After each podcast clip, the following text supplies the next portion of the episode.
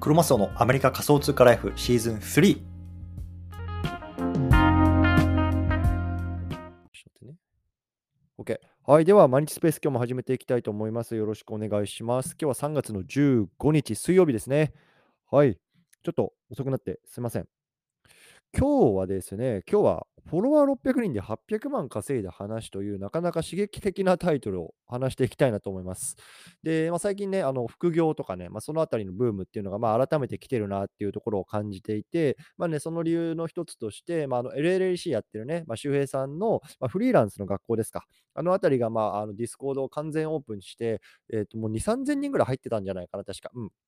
っていうところで、やっぱりこのね、副業をして、まあね、どうにかこう本業以外からの収益を少しでも上げたいなとか、1日3万円ね、あ、1ヶ月でね、3万円でもね、増えればね、いいなとかね、まあ、そんな風に考えてる人が結構多くなってるんじゃないかなって中で、まあね、このフォロワー600人で800万稼いだ話っていうのは、まあ、結構ね、あの、聞かれるんじゃないかなと思って、今日は少し話してみます。なので、ちょっとどっちかというとね、まあ、AI とか、あの、NFT っていうよりも、どっちかというと、こう、副業的なところの側面が今日は強いですけれども、ぜひぜひ興味がある方は聞いてみてください。というところで、えっとね、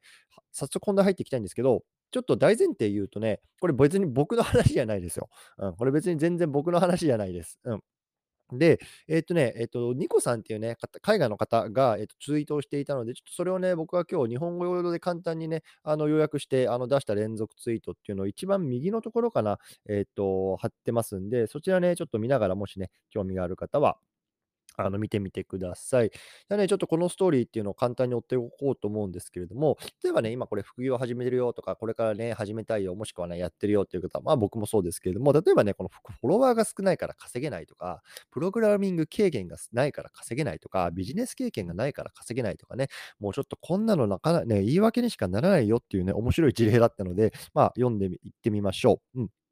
でね、さっきも言ったみたいに、この主人公はね、ニコさんっていうね、まあ、海外の方ですね。で、彼自身は9ヶ月前にプログラミングを学んだばかり。まあ、プログラミングに関して言うと、まだね、ちょっとあの素人に毛が生えたみたいな方なんで。で、で、これ当時ね、あのサービスをローンチした時っていうのは、フォロワーがね、600人だったらしいんですよね。そう。ただ、このね、9ヶ月前にプログラミングを学んだばかりで、フォロワーは600人だけども、ね、あの3ヶ月前にローンチサービスっていうのが、約ね、800万円で、まあ、先日売却されましたというストーリーを、まあ、事細かに書いてくれてたんで、まあね、そのあたりっていうのを今日はね、話していきたいなと思います。で、なんで僕がね、このストーリーを見つけたかっていうと、実はね、あの、彼のね、売却したサービスっていうのが実はあの AI のサービスだったんですよ。そうで、僕はね、今 AI に関しての発信っていうのをメインにしてるんですけれども、ね、こう AI で調べていたら、まあ、彼のツイートっていうのがね、まあ、めちゃめちゃバズっていたので、まあ、目に入ってきたというような感じなので、ちょっと今日はね、まあ、あの AI 絡みなんだけど、どっちかっていうとね、こう副業マインドとかそっちの話をしていきたいなと思います。で、彼のね、えっと、サービスっていうのが makelogo.ai っていうサービスなんですけれども、これ簡単に言うと、例えばね、皆さん何かビジネスを始めますとかね、まあ、あの何か、なんだろうな、じゃあサークルをやりますとかさ、そういう時にさ、何かその企業とか組織のロゴって作りたいじゃないですか。うん。で、そのロゴっていうのを AI で自動に生成してくれるサービスですよっていうサービスを彼は作ったんですよね。うん。まあね、僕もね、別にプログラミングの経験がないんで、まあ、それだけ聞くとね、いや、そんな俺にはできねえよと思うんですけれども、まあ、冒頭で言ったみたいに彼も、あの、プログラミングを学び始めたのは、その9ヶ月前なわけわけですよ。別にね、学位を取ってるとか、そういうわけじゃなくて、独学でプログラミングを学んで、ね、それをまあ自分のサービスにしたらね、まあ、800万円で売却されたと。まあ、そんなシンデレラストーリーになっています。うん。で、彼がね、大切にしているステップっていうのがあります。で、このステップね、本当に非常に大事なので、こう、今回皆さんに紹介したいんですけども、ね、まあ、僕もそうですけども、皆さんもね、何かね、製品を作るときっていうのは、何か製品を作ってから売る、ね、作ってから売る、このステップがね、まあ、あの、当たり前なんじゃないのって、あの、思われるかもしれないんですけども、ニコさんはそうじゃないって言ってるんですよ。売ってから作る、ね、売ってから作る。この順序が非常に大事なんだよって言ってるんですよね。うん。で、彼の場合、彼女の場合はね、まあ、3つのステップですね。まずね、アイディアを思いつく。まあ、これ大前提ですよね。うん。でも、このアイディアを思いつくっていうのも、今だとね、こうチャット GPT とかに投げればね、まあ、いくつか出てくるんですよ。例えばね、なんだろうな、あの、オンラインで、あの、在庫を仕入れないようなビジネスアイデアを10個くださいとか、チャット GPT に打ち込む打ち込むじゃないですか。そしたら10個ぐらい案くれるんですよ。ね、その中でさ、あ、なんかこれ面白そうだなってやつやってみてもいいし、ね、そうでもない、ね、いろいろこう案投げてみて、そういうようなね、あの、アイディアっていうのもね、今 AI を使いながら、あの、できるようになってるんですよね。そう、なので、やっぱこういう風にして、こうチャット GPT とか、今ね、あの話題の AI ツールとかっていうのを使っていくっていうのはね、非常にね、まあ、理にかなってるなと僕自身も思ってます。うん。で、まあ、ちょっとね、あの話脱線しましたけど、一つ目、まあ、製品アイデアを思いつくね、でしょ？で、その後ね、もう速攻でまずプロト品作っちゃうんですよ。うん。プロト品作ってから売る。ね。で、今回のニコさんも、まあ、この手順にしてますね。そう。で、売れたら作り作り込んでいくっていうね、まあ、手順なんですね。そう。なので、まあ、まとめると、まず思いつく。ね。で、プロト品を作って売ってみる。ね。で、売れたら作り込むね。このあたりっていうのをね、まあ、あのちょっと解説していきたいなと思います。で、まあ、彼自身は今回ね、このね、AI でロゴをね、を作るサービスっていうのをね、まあ、思いついたらしいんですよ。ね。あの、昨年の年末かな。なんか12月ぐらいにに思いついたって書いてましたね。そう。で、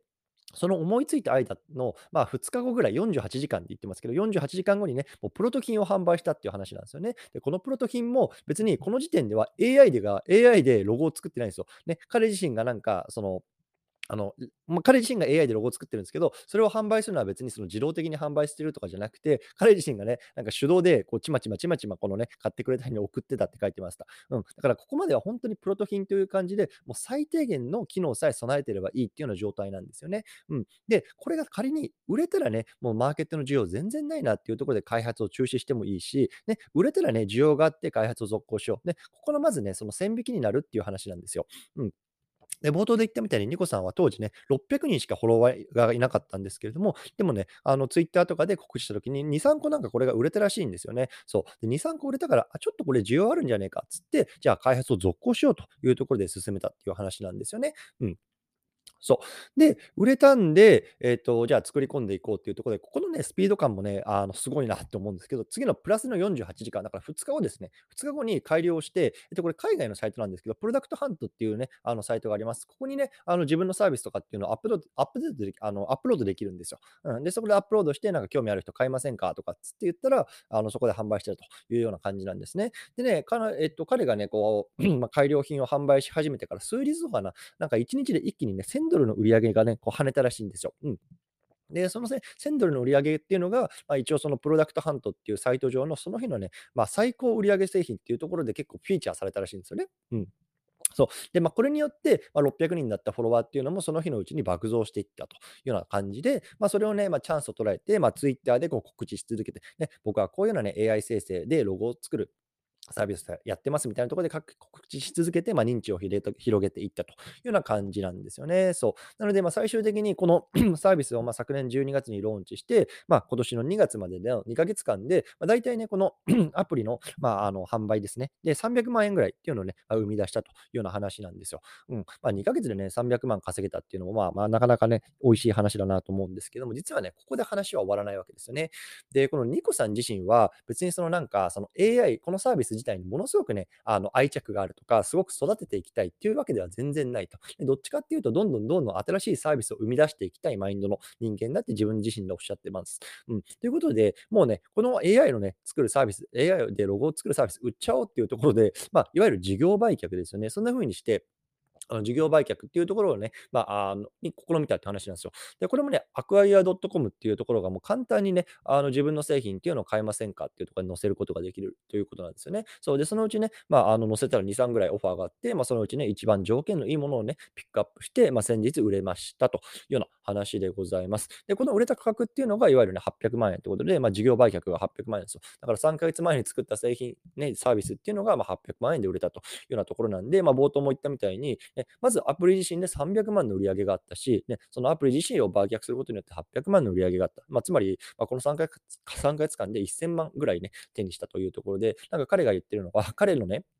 住んでいる地域、ちょっとこれまだ、まだっていうか明かされてないんでどこかわかんないですけど、まあ、彼の住んでる国、地域では、この1000万円っていうのがね、大体5年分の、まあ、いわゆるなんだろうな、ベーシックインカムみたいになってるっていうような感じなんですよね。そう、だからこの彼はね、3ヶ月間で、まあ、5年間ね、なんとか暮らしていけるような、まあ、費用、費用、費用っていうか売り上げっていうのをね、まあ、当てましたというような話の、まあ、割とシンデレラストーリーなんですよね。うん。で、まあ、ここまで聞くと、あ、なんか俺もそれやりたいけどちょっと難しそうだなとかさ、あの、どうせね、ま、なんか頭のいい人が当てたんでしょとかね、あの、そういうような思う方多いいいと思うんですけど、いや、実はね、ここにもまた裏話がありまして、このニコさんなんですけど、実はね、この5年間でもう35のサービス、製品っていうのをローンチしてるって話なんですよね。で、もちろんね、あの、プログラミングを学んだのはここ9ヶ月ぐらいなんで、多分その前にはね、まあ、あの、他のことをやってたと思うんですけども、5年間で35のサービスを自分で作って売って作って売ってやっていたと。ね、かつ去年のね、10月から12月の3ヶ月月間に限って言うと、7個、ね、7個も自分で製品をサービスやサービスを作って売ったっていう話なんですよ。で、自分自身でも言ってるんですけど、そのほとんどが失敗だったって話なんですよね。そう、35のサービス売ったけども全然売れなかったと。ほとんど失敗だったというような話で、今回ね、ようやくこう当たりが出たっていう話なんですよね。そう。で、これがやっぱり非常に大事なことだなって僕も今回学んだんですよ。やっぱりね、こうなどんどんどんどん作って売って作って売ってやって、ようやく1個当たるかどうかっていう世界なのかなって感じるんですよね。うん、これってそのなんだろうな、もういきなり一発目当たるわけなんてほとんどないと思うんですよ。だからもうやってやって失敗してやって失敗して、で、なんか1個当たればいいかなぐらいな、ま、そんなね、ま、ノリでやっていくのがいいんじゃないかと思います。うん。そう。で、実はね、この辺の思考法っていうのは、もう僕もめちゃめちゃ同意してて、あの、去年 去年じゃない、すいません。先月、僕もね、同じようなね、あの、売り方で1個ね、製品を販売してね、結局どれぐらい10万ぐらいかな、10万円ぐらい、あの、売れたんですよ。2、3日パーってやって。そう。で、これのね、えっと、どんなことをしたかっていうところは、ま、この連続ツイートにも少しかませてるんでまあ、見ていただければなと思うんですけども、まあ、簡単に言うと、まあ、AI のツールを紹介するような、えっと、サービスっていうのをね、売りました。で、これも、あの、作る前に売ったんですよ。うん。で、えっとね、あの、こんなサービス作ろうと思うんですけど、1人30ドルです。買えますか？っつったら、まあ、10名以上ね、あの、買ってくれて、で、じゃあ作るかっつって1週間で作って、まあ、納品したっていうような感じなんですよね。で、結局これがまあ10万ぐらいかな。うん、売れたなと思います。で、僕のね、えっと、プロフィール欄の固定ツイのところにね、まあ、その経緯であったりとか、まあ、ブログとか、ブログじゃないか、メルマガかとか書いてるんで、なんか何こいつ売ってたんやとかね、まあ、まだ別に買えるんですけど、うん。でも若干ね、やっぱりこの AI のツールのあたりっていうのは、なんだろうな、もう時間が早いし、僕がね、やっぱり1週間、2週間ね、1ヶ月前にね、まあ、あの紹介したサービスとかっていうのもね、まあ、どんどんどんどんアップデートされてるし、まあ、このあたりっていうのはね、まあ、なんだろう、水物じゃないですけど、まあ、あの、少し若干古くはなってるんですけど、まあ、でもちょっと見てみたいなっていう方はね、まあ、30ドルでまだ売ってますんで、興味ある方は見てみてください。はい。ということで、まあ、本当に大事なのは、えっと、まずね、あの、売る前に作っちゃう。で、まずプロト品出してみて、それでね、反応があれば、あのね、あの、すなんていうのかな、作り込んでいく、もうこのステップ非常に大事だなと思いましたし、あとはあの、もうとにかくね、あの、打席に立つことですよね。もうあのバット踏んなきゃ当たんないわけですよ。ね、このニコさんもさ、35回ね、打席に立ってやっと1個出たんですよ、ヒット。で、打率からしたらどんぐらいですか？めちゃめちゃ低いよね。うん。3%ぐらい。3%ぐらいだよね。そうだから、あの、めちゃめちゃ低いんだけど、でもやっぱ打席に立つことっていうのは非常に大事だなというような、あの、事例がね、昨日ちょっと海外の方でバズってたので、今日はそのあたりを紹介してみました。はい。ということで、いや、実は僕もね、あの、AI ツールのキュレーションサイトっていうのを今作ってんですよ。うん。で、これも別に当たるかなんか知らないっすよ。知らない知らないし、別にこれ無料で見れるんですけど、でもやっぱりさ、あの、打席に立つこと大事だなと思ってるんで、これ多分今週中に皆さんの方に、あの、案内できると思いますんで、メルマガの方から案内します。うん。あの、世界でね、こう出てるこの AI のツール、例えばね、一昨日なんか僕はこのパワーポイントをね、あの、自動で AI で使ってくれるサービスを紹介したりとか、まあ、昨日かな、あの、ツイッターをね、の、なんだろうな、あの、投稿ネタなんかをね、こう AI で作ってくれるね、サービスなんか紹介しましたけど、そういうね、まあ、世界で今作られてるね、AI ツールで、まあ、皆さんの生活とか仕事とか、あとは副業とかね、まあ、ブログ書いてますとかさ、動画編集してますとかね、あとはこう、ツイッターとかインスタとかでね、まあ、あの、投稿してますとかね、まあ、そんなことをやってる方多いと思うんですけど、そう、皆さんのね、そういうような活動に少しでも役立つような AI ツールっていうのをね、まあ、僕の方でキュレーションして、そのあたりをサイトにまとめて紹介するするっていうね、サービスを今週中に、あの、なんとか ローンチしたいなと思ってますんで、一応ね、あの、ドメインまでは取ったんですよ。ドメインまで取って、今ちょっとシコシコ作ってるような感じなんですけど、まあ、そのあたりをね、こう試したい方っていうのは、まずメルマガの方から案内していきたいなと思いますんで、僕のね、プロフィール欄、メルマガの QR コード、えっ、と、すみません、URL 書いてますんで、そちらの方ぜひ登録してお待ちくださいというようなところで、はい。もうね、本当当たるかどうかなんて知らないし、フォロワー数なんて関係ないですよね。あの、600人のフォロワーで800万売り上げてる人いるんですから、もうね、言い訳にならねえなと思って。で、あ逆に言えばね、僕もさ、1万人いるけど全然ね、10万しか稼げてない。もうね、あの、全然こんなんね、フォロワー数関係ないなってマジで思いますよ。うん、だからね、本当に一緒にチャレンジし続けていきましょうというような話でございました。はい。ということで、いかがでしょうか？なんか、コメント、質問ありますか？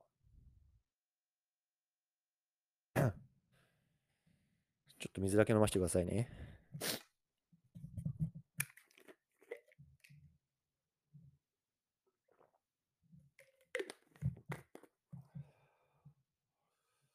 はい。じゃあちょっと、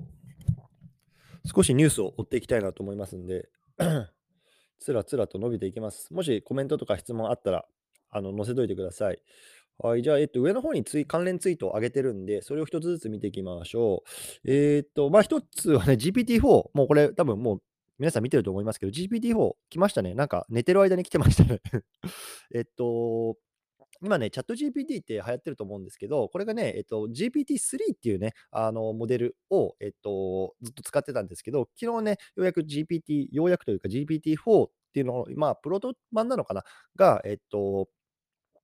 リリースというかね、アナウンスされてましたね。で、えっと、このチャット GPT-3 と4は何が違うのかっていうと、まあ、あの、取り込めるデータの量っていうのがもう全然違うんですよね。うん。そう。なので、まあ、GPT-4 はまあ改良版っていうような感じで、えっと、認識していただいていいと思うんですけど、例えば今までのチャット GPT っていうのは、自分でね、例えばあのテキストで、なんだろうな、じゃあ、副業のアイデアを10個出してくださいとかってさ、言うじゃないですか。で、それに対してあのテキストで回答してくれてるでしょ。で、例えば GPT-4 の場合っていうのは、画像もね、取り込んでくれるっていうような話なんですよね。例えばなんだろうな、あの自分のアイデア、ね、例えばこういうようなウェブサイトを作りたいみたいなね、こうなんかちょっと手書きでスケッチするじゃないですか。で、それを例えば写真に撮って、このね、チャット GPT に投げるんですよ。そしたら、まあそれ、そしたらそのあの、ウェブサイトのを作ってくれるようなコードとかっていうのを、こう、チャット GPT が投げ返してくれるんですよね。で、それをコードを作れば使えば、実際にその自分のね、そのメモの中にあったようなものっていうのが、こう、ウェブページとして、ま、反映されるとか、そういうような感じになってるみたいですね。そう、なので、ま、今までテキストだけだったのが、画像もね、こう認識してくれるような、ま、サービスにもなってきてるというような感じです。うん。で、今ね、これ、えっと、誰でも使えるのかっていうと使えない。で、プロテスト版を今使えるのが GPT プラスっていうね、月額20ドルかな、僕は払ってますけどうん、それにあの加入している人ですね。なので、えっと、有料課金者はもうこういうようなサービスを使えるようになります。で、これがね、あのこのチャット GPT の月額課金サービスのいいところの一つなんですよね。で、チャット GPT、ま、使ってる方いると思いますけど、どれぐらいの方がね、課金してますか？で、僕はまあ課金してるんですけど、えっと、課金してると何がいいかっていうと、まずね、待ち時間がない。でチャット GPT は少し混雑してる時とかって、無料の人はね、あ、今入れませんとかってなるんですけど、これが全くないんですよ、プラスの場合は。うん。で、それがあるのと、あとは早いですね。あの、回答がめちゃめちゃ早い。チャット GPT の無料版っていうのはね、遅いんですけど、プラスの場合はもう、あの、タイムラグなくすっごい早く返してくれる。で、もう一つが、こういうような新サービスですよね。この、あの、オープン AI が出すような新サービスとかっていうのを優先的にこう使えるようにしてくれる。これがね、まあ、チャット GPT プラスの、まあ、課金者の、まあ、メリットというところで、まあ、月額2000、日本円だと500円ぐらいですか。まあ、小さくないよね。小さくない金額かなと思いますんで、まあでも興味あるよっていう方はね、まあ、今課金すると多分この GPT-4 の搭載されたものっていうのが使えるようになります。で、これまだね、あの画像のやつは使えないです。ただ、あの、例えば、えっと、文字数多くなったりとか、まあ、そのあたりかな。うん、少しなんか精度が高くなったりとかしてるらしいですけど、まあ、ちょっとね、今現状ではそういうようなもの使えますし、あとはね、えっと、ウェイティングリスト登録できます。で、僕のこの右から2つ目のところに、ウェイティングリストの、えっと、URL か貼ってあるので、もしね、もう課金したくない、もうとりあえず待ちたいわっていう方はね、まあ、あのウェイティングリストあの登録してみてはいかがでしょうか。はい。こんな感じですね。AI 絡みだとこんな感じかな。はい。で、右から3つ目、あ、これ長文ツイート VS 連続ツイートっていうところで、まあ、皆さんね、えっと、特に、なんだろうな、今、チェックマークついてる方いっぱいいると思うんですけど、ツイッターブルー課金してる人、日本でも長文ツイート使えるようになってますね。まあ、えっと、4000文字までだったかな。4000文字までね、あの打てるようになってると思うんですけど、あのね、これね、めちゃめちゃやっぱ使い勝手悪いし、見にくいなと思っていて、案の定ね、あの、やっぱり、インプレッション数とか数字見てもね、あの全然伸びないなって思ってます。うん。ね、あの、なので、まだ長文ツイートよりも連続ツイートの方が伸びるかなっていうのも、ちょっと僕自身もね、あの、やりながら感じてるかところですね。はい。で、あの、僕も連続ツイートを、あの、1月ぐらいまで毎日毎日やってて、まあ、最近はね、あの、ちょっとやってなかったんですけど、まあ、当時のね、こう、インプレッション数と比べても、まあ、若干同じような感じで、やっぱり連続ツイートするとね、まだまだ伸びるなっていうのを感じているので、まあ、そのあたりね、まだ、あの、連続ツイートは伸びます。うん。だから、連続ツイートと何を掛け合わせるかっていう、その題材のところはね、まあ、割と、あのうん、気にした方がいいかなと思っていて、ま、例えば NFT、Web3、若干今伸びにくくなってるかなっていう気がしますけど、一方で AI とか副業とか、そのあたりのね、バズワードを狙うと、割とね、こうトントントンって伸びていくのかなと思います。なので、ま、Twitter のフォロワーを伸ばすっていうところだけにね、フォーカスして言うと、やっぱりそういうようなバズワードを狙った発信っていうのをするのがな、いいかなと思います。で、まあ、僕自身に関して言うとあの、3ヶ月前ぐらいまでね、毎日毎日 NFT に関する、ま、連続ツイートしてたんですけど、ま、もちろんフォロワーさんを伸ばすっていうところは非常に大事だったんですが、やっぱりね、その NFT に関して学ぶ、ね、このなんだろう、連続ツイートをするために自分でインプットしなきゃいけないわけですよ。で、そのやっぱインプットっていうのは非常に自分にとってね、まあ、あの、良かったんですよね。うん、なんで、あのそこのなんだろうな、目的と手段っていうのをね、まあ、きっちりなんだろうな、あの、区別して考えるっていうのがまず大前提として必要だなと思います。で、もうフォロワー伸びたいから何でもいいやっていうスタンスであればさ、もうどんなテーマでも扱えばいいと思うし、そのバズワードに沿ったね、もの、ね、そのチャット GPT とかさ、AI とかさ、ね、副業とかそういうのでやればいいし、別にね、副業とかチャット GPT とか全然興味ない。俺はね、NFT について学びたいんだっていうようなね、ところが大前提にあるんだったら、NFT に関する連続ツイートをやっても全然いいと思う。うん。なんで、まあ、そのあたりの目的と手段をね、まあ、きちんとあの考えながらね、やっていくっていう方が大事かなと僕は思ってます。はい。こんなとこかな。まだあんね。えっと、もう一個。あ、メタが NFT 事業撤退したニュース、もうこれも あの、1日前のニュースなんで、あれです、さらっといきますけど、まあ、メタ社、ね、Facebook とか、Instagram とか、WhatsApp とか、ね、あの、名だたる SNS 持ってるね、大きな企業あります。GAFA の一角ですけれども、あそこがね、NFT 事業やめますってアナウンス出してましたね。うん、まあ多分これね、相当ね、えっと、なんだろうな、メタバース事業悪いなと思ってます。あの、2021年かの秋にね、Facebook 社からメタ社に変えてメタバースフルコミットいきますというところでね、すごい投資してましたけども、まあ、そこでね、まあ、今のところ全然収益上がってないし、赤字垂れたな垂れ続けてるというようなところで、まあ、それに加えて去年はね、NFT やってきますよって話してましたけれども、やっぱりね、もうこれ以上赤字垂れ流してね、できないと少し短期的にでもね、まあ、ちょっと収益上げなきゃまずいなっていう多分経営状況になってきてるんだと思います。うん、なんで、多分このタイミングで NFT 事業から撤退するというような判断してましたし、つい先ほどかな、あの、昨日かの夜もね、あの、追加で1万人削減しますっていうような話出てましたね。なんでね、多分だいぶ悪いじゃないかなって個人的には思ってますね。うん。そう。でさ、NFT なんてぶっちゃけ今稼げないですよ。うん、ぶっちゃけ稼げないけど、やっぱり今のうちからさ、水面下で入ってさ、きちんとなんだろうな、ベースね、インフラを作っておくっていうのが大事なフェーズだと思うんですよね。やっぱりそこに、あの、投資余力に資金がある企業、例えばね、まあ、ナイキとか、スターバックスとかさ、ね、そういうようなところっていうのは着々と始めてるわけですよ。ね、で、そんな中ね、まあそういうようなね、未来のね、金のなる木っていうのをね、まあ、このタイミングで捨ててしまうっていうのはね、ちょっと僕はもったいないなと思ってますけど、多分そうも言ってられないようなね、あの経営事業があるんじゃないかなと思います。はい。で、メタ社が、いや、これなくなって、あとは、あ、ちょっとこれツイートテクですけど、まあ、連追にリンクを貼るときのたった2つのコツっていうところで、昨日ちょっと1個ツイートしたんですけど、えっとね、えっと、最後のツイートにリンク貼った方がいいと思いますね。例えば僕なんかも最後に大体、あのね、僕のメルマガ読んでくださいみたいなリンクで貼ってますけど、これはもう間に入れるんじゃなくて、も最後に、あの、しれっと、あの、連続ツイートの最後に貼ってる感じですね。で、時間差でツイートするっていうところなんで、ちょっとこれね、あの、わかりにくかったかな。いくつか質問いただいたんで、ちょっとここで、あの、口頭で説明しますけど、あの、このね、例えば連続ツイートを10本ツイートするじゃないですか。で、10本ツイートは連続一気にあの出していいんですけど、そこにね、1、2分ぐらい、まあ、時間差をつけて、最後の11本目にこうリンクをつけた、例えばメルマガのリンクとかっていうのを貼るんですよ。でそうするとね、あの、すべてを一気に投稿して、ま、しまうと、一つのあのツイートとして認識されるんですね、アルゴリズム上。で、それをね、一つの認識、えっと、ツイートとして認識されると、外部リンクのね、URL が貼ってあると、もうね、あ、こうちょっとこのツイートであのリリーダーをね、外部に飛ばしたくないっていうところで、ツイッターがね、もうアルゴリズム上、こう上位に表示させなくするようになってるんですよ。ただ一方で、時間差を置くと、10個、最初の10個のツイートと最後のツイートっていうのを分けてね、こうアルゴリズム上で考えてくれるようになるらしいんですよね。でそうなると、もう全然関係なく、あの最初のツイートっていうのもアルゴリズム上上の方に表示されるし、ね、その最後にね、くっついてる、まあ、あの、時間差の、えっと、URL ついたツイートっていうのもね、まあ、上位上位というか、まあ、普通に読まれるようなね、まあ、あのアルゴリズムになるので、まあ、この時間差でね、あのツイートするっていうのが結構大事かなと思っていて、実はね、僕も最近これ、あの意識的にやってるんですよ。今日のね、あの冒頭のツイートなんかも30分ぐらいかな、ちょっと時間を置いて、あのツイート貼り付けました。うん、でね、やっぱりこう、そうなるとね、多分インプレッション数も悪くなくて、あの僕もメルマガ登録者っていうのが一昨日ぐらいかな、100人ぐらいなんか一気に上がったんです。あのなんだ、増えたんですけど、うん、なんかそういうふうにね、こう自分でいろいろ試しながら、こう経験してみるっていうのはね、非常に大事かなと思います。はい。なので、まあ、そのあたりのね、僕の経験なんかも余すことなく、こういうような Twitter とかね、メールマガとか、あとはこういうようなスペースで話してますんで、ぜひ興味がある方はフォローしてみてください。はい、ということで、今日聞きすぎやろ。何人聞いてんこれ。朝の8時から。20人ぐらい聞いてくださってますね。ありがとうございます。ということで、何か質問ありますか？いや、ちょっと、やんなきゃダメっすね。何か製品のローンチっていうの。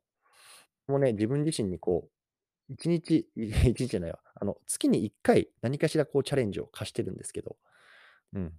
3月はね、このちょっと AI キュレーションツールのローンチっていうのを僕自身のチャレンジにしていきたいなと思います。どれぐらい読まれるかな？ちょっと楽しみなんですけどね。皆さんもね、コツコツでいいので、一緒にチャレンジしていきましょう。はい。大丈夫そうですか？なさそうですかね？はい、ありがとうございます。OK かなじゃあちょっと最後、告知だけさせてください。えーっとね、またいくつか、えっと、スペース対談が決まってまして、ざーっと言いますね。まずね、えっと、3月の23日、今聞いてるニックさんと対談させていただきます。NFT、AI、Web3、このあたりを会話、ね、あのスペース対談させていただきますんで、また案内流し流しますね。で、27日かな、ちょっと時間まだ決まってないんですけど、ゆうパパさん、ね、あのボイシーパーソナリティされてますけど、ゆうパパさんと多分、あのやりたいだやり、やると思います。ちょっとまだ時間詰めてないんで、これもアナウンスしますね。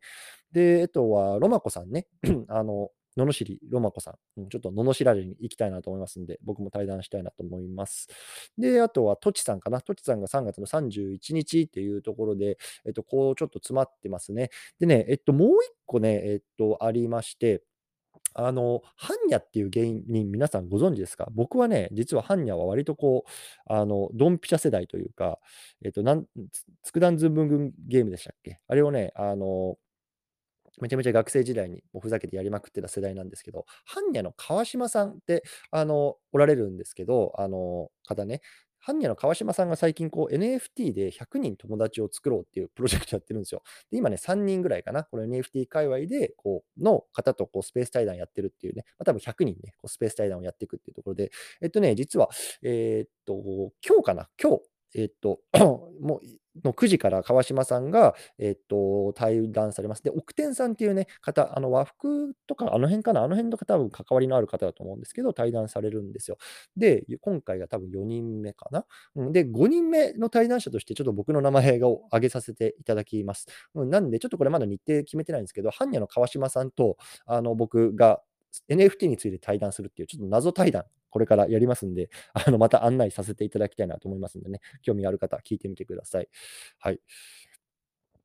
こんな感じですね。ちょっと、スペース対談山盛りよ。もうステ スペース対談芸人になってるんですけど、僕も。まあ、ただね、ちょっとスペース対談こそね、なんだろうな、こういう対談こそやっぱり AI にはできない。ね、あの今、現在、こう人間とか、ね、まあ、僕にしかできないことかなと思ってるんで、まあ、ちょっとそのあたりっていうのはね、まあ、あの、気合い入れてというか、自分自身にこう注力してやっていきたいところかなと思ってますんで、はい、皆さん聞いてくれたら嬉しいです。ね、もろもろ後ほど案内出したいなと思います。